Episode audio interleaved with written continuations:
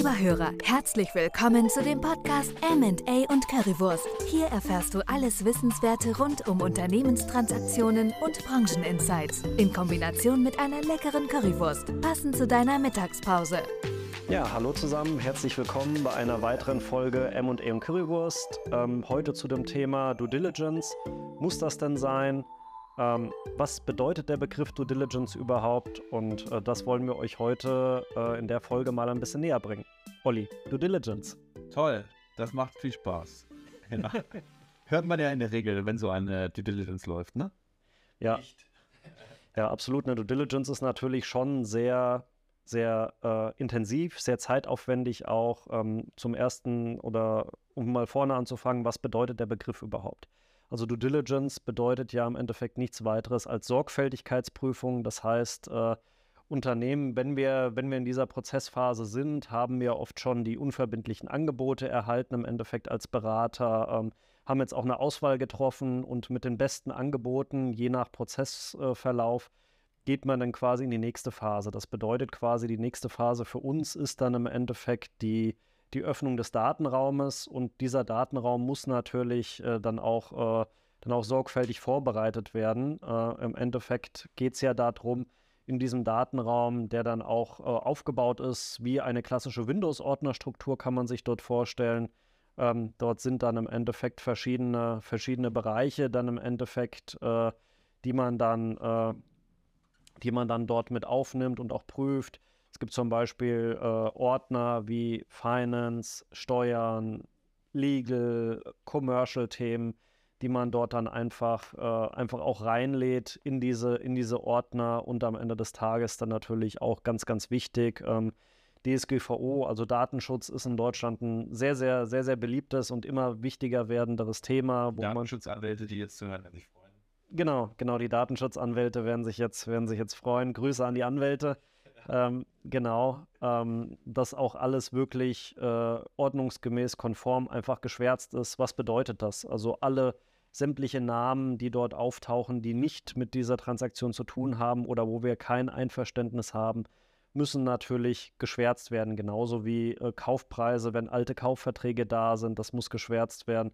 Lieferanten, Kundennamen, Preise, die dort drin stehen. Das wird im ersten Zug erstmal alles wirklich, wirklich geschwärzt. Äh, die Dokumente sollen schon vorhanden sein. Also der Käufer soll schon den oder der Investor soll auf jeden Fall den Eindruck haben, dass der Datenraum, äh, Datenraum gut gefüllt ist, dass viele Themen dort einfach schon vorhanden sind. Aber äh, natürlich schon auch diese Konformität muss natürlich immer gewahrt bleiben.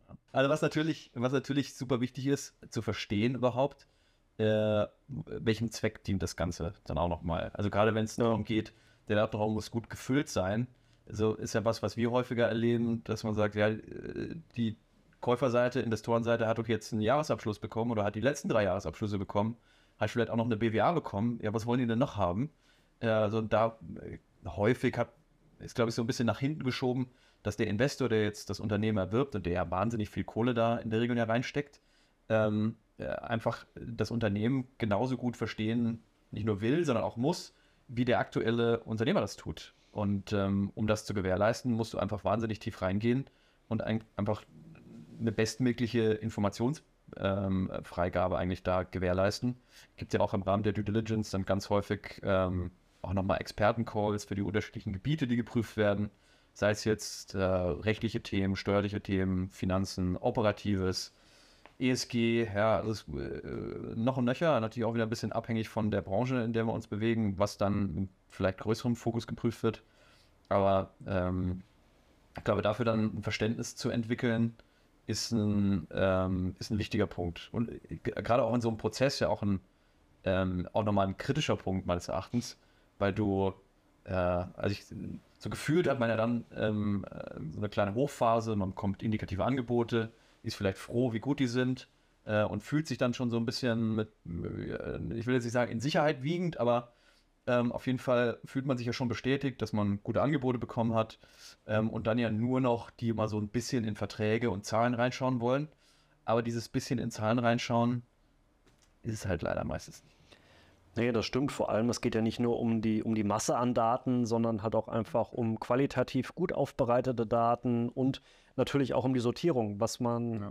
oder was wir sehr, sehr oft mitkriegen, was man oft hört, ist einfach, okay, der Datenraum ist einfach sehr chaotisch geführt. Es ist nicht möglich, da irgendwelche Daten zu identifizieren oder schnell und fristgerecht einfach rauszuziehen. Ähm, das ist natürlich auch sehr, sehr wichtig, dass man zum einen auch eine Ordnerstruktur dann wählt in diesem Datenraum, die halt auch verständlich ist und wo sich die Prüfer halt auch dementsprechend gut zurechtfinden und da gerade, gerade wir als Berater, wir haben ja sehr, sehr viel Erfahrung in dem Bereich, weil wir das halt, äh, weil das halt auch einfach zu unseren täglichen Aufgaben gehört, da einfach das komplette Datenraummanagement zu übernehmen, die Gegenseite, den Investor und auch die Prüfer dort im Endeffekt durchzuführen, weil am Ende des Tages äh, ist der Investor äh, ja auch wieder oft von gewissen Interessen, von gewissen Stakeholdern einfach abhängig, die es halt auch einfach verlangen, dass dort einfach ein Prüfer sehr sorgfältig reingeht und sich die Themen anschaut, weil es geht ja doch immer am Ende des Tages wieder um, äh, um sehr, sehr viel Geld. Ja, ja, genau. Ähm, gibt noch mal so ein paar, ähm, äh, glaube ich, so ein paar kritische Punkte auch in dem Prozess. Also neben, dem, neben der Tatsache, dass man verarbeiten muss, dass jetzt jemand einfach wahnsinnig tief ähm, äh, ins Unternehmen einsteigen will und, und äh, Daten sichten möchte, äh, kommt ja oder geht ja damit das Problem einher, wie bekomme ich denn eigentlich die Daten, die für so eine ja. Due Diligence notwendig sind, ähm, aus meinem Unternehmen zusammengezogen in einem vergleichsweise kurzen Zeitraum. Und ich meine, da reden wir ja häufig von, sagen wir, drei bis sechs Wochen, in denen es dann notwendig ist, alle relevanten steuerlichen, rechtlichen, äh, finanziellen und, und ich nenne es da mal überschlägig sonstige Dokumente zusammenzutragen. Und das in einem Szenario häufig, in dem natürlich meine Mitarbeiter noch nicht über, den Informat äh, noch nicht über die Information verfügen, dass vielleicht ein Gesellschafterwechsel, ein Verkauf ansteht. Ja, ja. ja. Absolut, also das ist natürlich ein kritischer Punkt, weil klar, man sagt ja immer irgendwie, die zweite Führungsebene sollte dann ja schon zu diesem Zeitpunkt auch irgendwie, irgendwie eingeweiht werden, weil mit dieser Due Diligence gehen dann natürlich auch irgendwie die sogenannten Management-Präsentationen dann einher und natürlich auch irgendwie der Site-Visit, was so viel bedeutet wie der Investor, der dann halt das Angebot abgegeben hat, möchte dann natürlich auch gerne die Geschäftsleitung mal kennenlernen und auch gerne schon mal die zweite Führungsebene und sich natürlich auch mal dort anschauen, wofür er überhaupt ein Angebot abgegeben hat. Das heißt, die Investoren kommen dann halt auch äh, an einem Tag für eine begrenzte Anzahl von Stunden dort mal hin, schauen sich das an, gehen natürlich dann auch mal durch das Unternehmen durch. Und äh, das ist natürlich auch eine sehr, sehr, sehr, sehr sensible Phase. Ja, da muss man natürlich auch aufpassen, wie du, wie du schon gesagt hast, die Mitarbeiter sind noch nicht eingeweiht. Was erzähle ich jetzt meinen Mitarbeitern überhaupt? Wer kommt da? Also da bedarf es schon einer sehr, sehr guten und sehr genauen Abstimmung, weil nichts ist halt schlimmer, als wenn das dann irgendwie frühzeitig bekannt wird und es klappt dann doch nicht am Ende des Tages, aus welchem Grund auch immer. Dann habe ich natürlich äh, alle Mitarbeiter irgendwie unruhig gemacht, verunsichert und äh, das versuchen wir natürlich, solange es geht, dann einfach, einfach zu vermeiden. Ja. Man, an der Stelle hat man natürlich immer noch mal so den, den Strohhalm, nach dem man greifen kann, ähm, in, in Form von vielleicht dem Steuerberater, Wirtschaftsprüfer, der einen seit Jahren Betrieb begleitet äh, oder ein Anwalt oder Anwälte, die häufig ja gerade was so steuerliche, finanzielle und, und auch gesellschaftsrechtliche Dokumente angeht, ähm, über einen großen Fundus verfügen, sodass man da einfach nochmal eine Hilfestellung hat, die ja in der Regel ja auch eine, eine ordentliche Ablage verfügen und so. Ähm, und dann geht das auch relativ schnell. Aber wie du, wie du korrekterweise sagst, man kommt schon nicht umher, auch eine zumindest eine begrenzte Anzahl an Mitarbeitern für eine Due Diligence einfach mit ins Boot zu holen. Weil man kommt dann ja auch später im weiteren Prozess dann in, ähm, äh, in Fragestellungen rein, die dann im Detail zu, zu steuerlichen Themen, zu äh, rechtlichen Themen und so weiter äh, Beantwortung erfordern. Ähm, und das hast du ja in der Regel nicht alles wirklich in jedem Fachgebiet im Detail drin. Also da kann man noch so gut sein Unternehmen kennen, äh, wenn es dann wirklich um, um so äh, Feinheiten in Verträgen und so weiter geht. So, da braucht es einfach, oder steuerliche Angelegenheiten, braucht es einfach häufig dann ähm, die Expertise von den jeweiligen Zuständigen im, im einzelnen Fachgebiet. Genau. Da kommst du nicht drum rum. Ja. Genau. Ähm, was, was außerdem, glaube ich, nochmal ein, ein, auch ein kritischer Punkt ist, ist der, Grad, der Detailgrad, in dem die Informationen abgefragt werden. Ähm, ich hatte es am Anfang ja schon gesagt, dass man äh, natürlich so äh, darauf hofft, dass vielleicht ein bisschen in die Finanzkennzahlen geguckt wird und man vielleicht so, vielleicht mal ein Management-Meeting hat und dann quatscht man zwei, drei Stunden und alles ist gut, Angebot bestätigt, Kaufvertrag wird unterschrieben, kann ja so schwer nicht sein. Ähm, aber du hast ja, du hast ja auch schon gesagt, natürlich unabhängig davon eigentlich, wer erwirbt, ob das jetzt ein Finanzinvestor ist oder ein strategischer Investor, will natürlich derjenige, der sein Geld investiert, ähm, in ausreichender Weise Sicherheit haben, dass das auch gut investiert ist. Und wenn man nun mal in so was Illiquides wie ein Unternehmen investiert, so, da möchte ich möglichst große Sicherheiten haben. Und dann ist es entweder ja, äh, das Glück möglicherweise, dass ich das Unternehmen gut kenne, irgendwie seit langen Jahren und ich vielleicht deswegen nicht ganz so genau prüfen muss. Aber im anderen Fall äh, sind ja da häufig auch äh, entsprechend beauftragte Beratungsgesellschaften ja. für die einzelnen Themen zuständig, ähm, die dann häufig, ähm, ja, also natürlich mit der, äh, mit dem, mit dem Ansatz rangehen, jetzt einfach so, so, tief zu, zu bohren und zu suchen, um natürlich auch im Interesse ihrer Auftraggeber Ergebnisse zu erzielen. Ja? Äh, und ich glaube, dieses, ähm, dieses kritische Hinterfragen ist auch für viele Unternehmer nochmal eine, ähm, äh, ich will jetzt nicht sagen, eine, eine, überraschende Erfahrung. Das, das ist vielleicht nicht, weil man kann es ja vorbereiten und so kommunizieren, auch jetzt von unserer Seite als Berater. Ähm, aber ähm, damit dann umzugehen, ist, glaube ich, auch nochmal, nochmal schwierig. Ja. Ja, ja, absolut. Vor allem, wir bereiten unsere Mandanten ja auch immer so ein bisschen darauf vor, weil wir sagen, auch hier pass auf, jeder Investor hat dann natürlich auch nochmal Fragen im Rahmen einer Due Diligence, die dann natürlich noch, äh, noch viel tiefer gehen als jetzt mal über ein erstes Kennenlernen. Also das geht ja viel, viel darüber hinaus und äh, das natürlich auch für diese einzelnen Prüfer. Ja, wenn ich jetzt sage, ich habe nochmal einen Wirtschaftsprüfer, der den Financial Part abprüft, ich habe nochmal einen Steuerberater, der dann halt Steuern prüft oder einen Anwalt, der sich um rechtliche Themen kümmert dort tauchen ja auch Fragen auf und wir versuchen. Wobei, du musst ja sagen, also wenn man das so darstellt und sagt, da ist auch nochmal ein Steuerberater mit drauf oder ein Anwalt, so das sind ja dann häufig Prüfungsteams von, sag mal, fünf bis zwanzig Leuten ja, ja. für ein, ein Themengebiet. Ähm, dann, keine Ahnung, wir hängen natürlich vom Umfang der zur Verfügung äh, gestellten Daten ab, aber ähm, so, ich glaube, wenn man, wenn man versteht, wie groß die Prüfungsteams auf solchen Transaktionen sind, wird einem auch klar, wie krass teilweise dann der Detailgrad ist, indem man dann in Verträge und Sachverhalte auch reinschaut. Ja, absolut. Und daraus werden ja wieder Fragen generiert und diese Fragen versuchen wir dann natürlich auch über das sogenannte QA-Tool, was ja auch oft in den Datenräumen sehr beliebt ist, dann abzufangen äh, oder dort auch einzustellen und diese Fragen dann auch weiterzuleiten an unseren, an unseren Mandanten. Ähm, Im Endeffekt bedeutet QA ja auch wieder Questions und Answers. Das heißt, dort werden Fragen in dem Datenraum aufgenommen. Dort gibt es dann auch ein spezielles Tool für wo dann die Prüfer ihre Fragen stellen können. Diese Fragen werden dann an uns weitergeleitet. Wir geben diese Fragen dann wiederum an das Antwortenteam weiter, was ja auch aus der Geschäftsführung, dem Management und dem Inhaber im Endeffekt besteht. Ähm, oft kriegen wir auch zu hören, ach, könnt ihr das nicht beantworten und äh, ihr seid doch schon so tief drin. Da sagen wir aber auch jedes Mal, nein, das geht nicht, weil am Ende des Tages es ist ein Haftungsthema. Ja, jede Frage, die dort beantwortet wird, das ist auch Teil, äh, ist auch Teil des Kaufvertrages, ja, weil im Endeffekt wird dieser Datenraum mit diesen Fragen, die dort gestellt werden, von dem Investor auf ein Trägermedium am Ende des Tages gebrannt und auch dem Notar vorgelegt. Und wenn dort irgendwas hochkommen sollte, wenn es zu einem Streitfall kommen sollte, wenn dann der Kaufvertrag irgendwie angefochten wird, äh, was wir natürlich nicht hoffen, also was ganz, ganz selten der Fall ist, aber es kann natürlich immer mal sein und dann wird natürlich dieses Datenträgermedium oft in Form von USB-Sticks die sind natürlich speziell versiegelt, dann wird das Siegel dort gebrochen und dann schaut man dort drauf und dann wird halt nochmal genau reingeschaut, wer hat denn jetzt da welche Frage gestellt und wer hat denn da welche Antwort zugegeben und deswegen tun wir uns als Berater dann natürlich schon eher tendenziell ein bisschen, bisschen schwerer damit, diese Antworten dort dann zu geben. Nicht, weil wir es nicht könnten, sondern einfach nur, weil es halt auch ein Haftungsthema am Ende des Tages ist. Ja, und ich glaube, man muss einfach auch sicherstellen, dass ähm, die entsprechenden Know-how-Träger, die es dann im Unternehmen gibt, sich mit so einer Frage auch nochmal intensiv auseinandersetzen, um dann eine, eine aus, einem ausreichenden Detailgrad dann eine Antwort zu, zu geben. Ich meine, was, was schon häufiger der Fall ist und wo, wo es auch einiges an, an beraterseitigem Management, glaube ich, äh, bedarf, ist, ähm, also man muss sich bewusst machen, dass die, dass häufig die Teams ja unabhängig voneinander agieren. Die Prüfungsteams, also dass es ein möglicherweise auch unterschiedliche Unternehmen gibt, die damit ja beauftragt sind. Dann hat man äh, Big Four Unternehmen 1 auf dem Steuerthema und hat vielleicht äh, irgendwie eine spezialisierte Rechtsanwaltskanzlei ähm, mit der Legal-Thematik betreut, hat vielleicht ein internes Team, das sich mit Finanzen und Operations auseinandersetzt.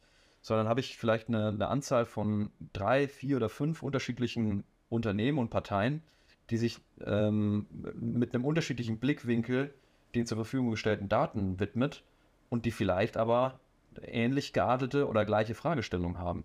So, da ist dann auch wieder der Berater eigentlich auf der Gegenseite gefragt, ähm, in einer seiner Kernaufgaben, die Fragen so zu streamlinen, dass ich nicht mit einer Doppelt- oder Dreifachnennung ähm, die Verkäuferseite entnerve und da heißt, ja, sorry, ihr habt jetzt irgendwie drei oder viermal dieselbe Frage äh, eingestellt, nur ein bisschen anders formuliert.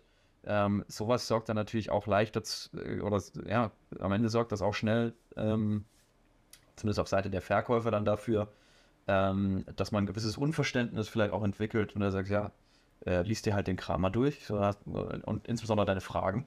Ähm, wenn du jetzt hier drei oder viermal dasselbe fragst, mit welchem, ja, also wie, wie genau schaust du denn überhaupt hin? Ähm, und das sind natürlich dann so Stimmungsschwankungen oder so Stimmungsausschläge, negative Art, ja, positiv ist ja no. alles fein, aber negative Art, die du eigentlich nicht gebrauchen kannst. Ähm, und die du dann als, äh, ich meine, natürlich sind das am Ende deine Berater, die für diese negative, ähm, negativen Ausschlag sorgen.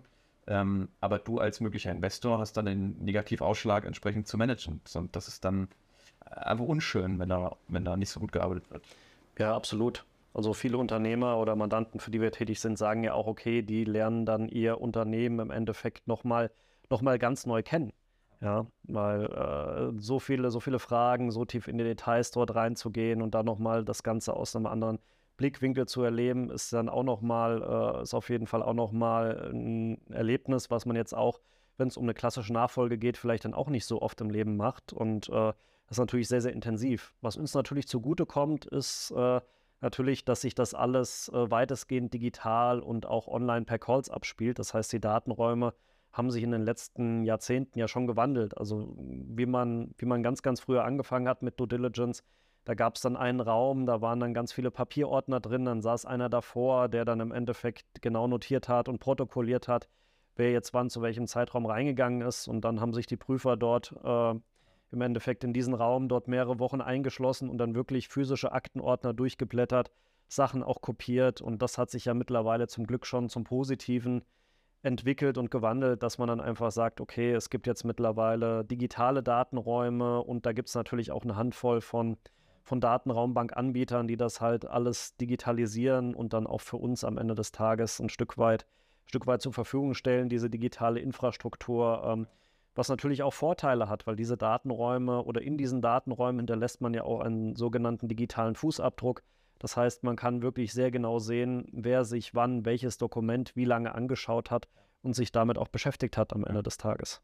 Ja, genau. Ich, äh, ich meine, auf Verkaufsseite kannst du natürlich gerade durch dieses Tracking ganz gut äh, antizipieren, wer wie intensiv sich mit dem Thema auseinandersetzt. Und ob du jetzt vielleicht ein indikatives Angebot erhalten hast, das gerade wenig verifiziert wird. Ja, also ähm, natürlich erhöht sich die Transaktionswahrscheinlichkeit und die Sicherheit, äh, wenn du erkennst, okay, da sind jetzt nicht nur irgendwie 10, 20 Leute in den Datenraum geladen, die jetzt vielleicht mal durchklicken, sondern du kannst ja dir im Grunde auch genau anschauen, welche Zeit mit welchem Dokument verbracht ähm, und daraus dann wieder ableiten, ähm, ja, wie valide am Ende ein indikatives Angebot, das du vielleicht zu dem Zeitpunkt nur bekommen hast, dann sich am Ende auch ähm, äh, im Rahmen der Prüfungsphase ausgestaltet. Also einfach ein wichtiger, ich glaube, als Fazit kann man eigentlich sagen, ist ein wichtiger äh, oder unerlässlicher, nicht nur wichtig, sondern unerlässlicher Bestandteil eigentlich von jedem Verkaufsprozess ähm, mit dem man so ein, natürlich mit ein bisschen Feingefühl sowohl von Verkäufer als auch Käuferseite rangehen muss.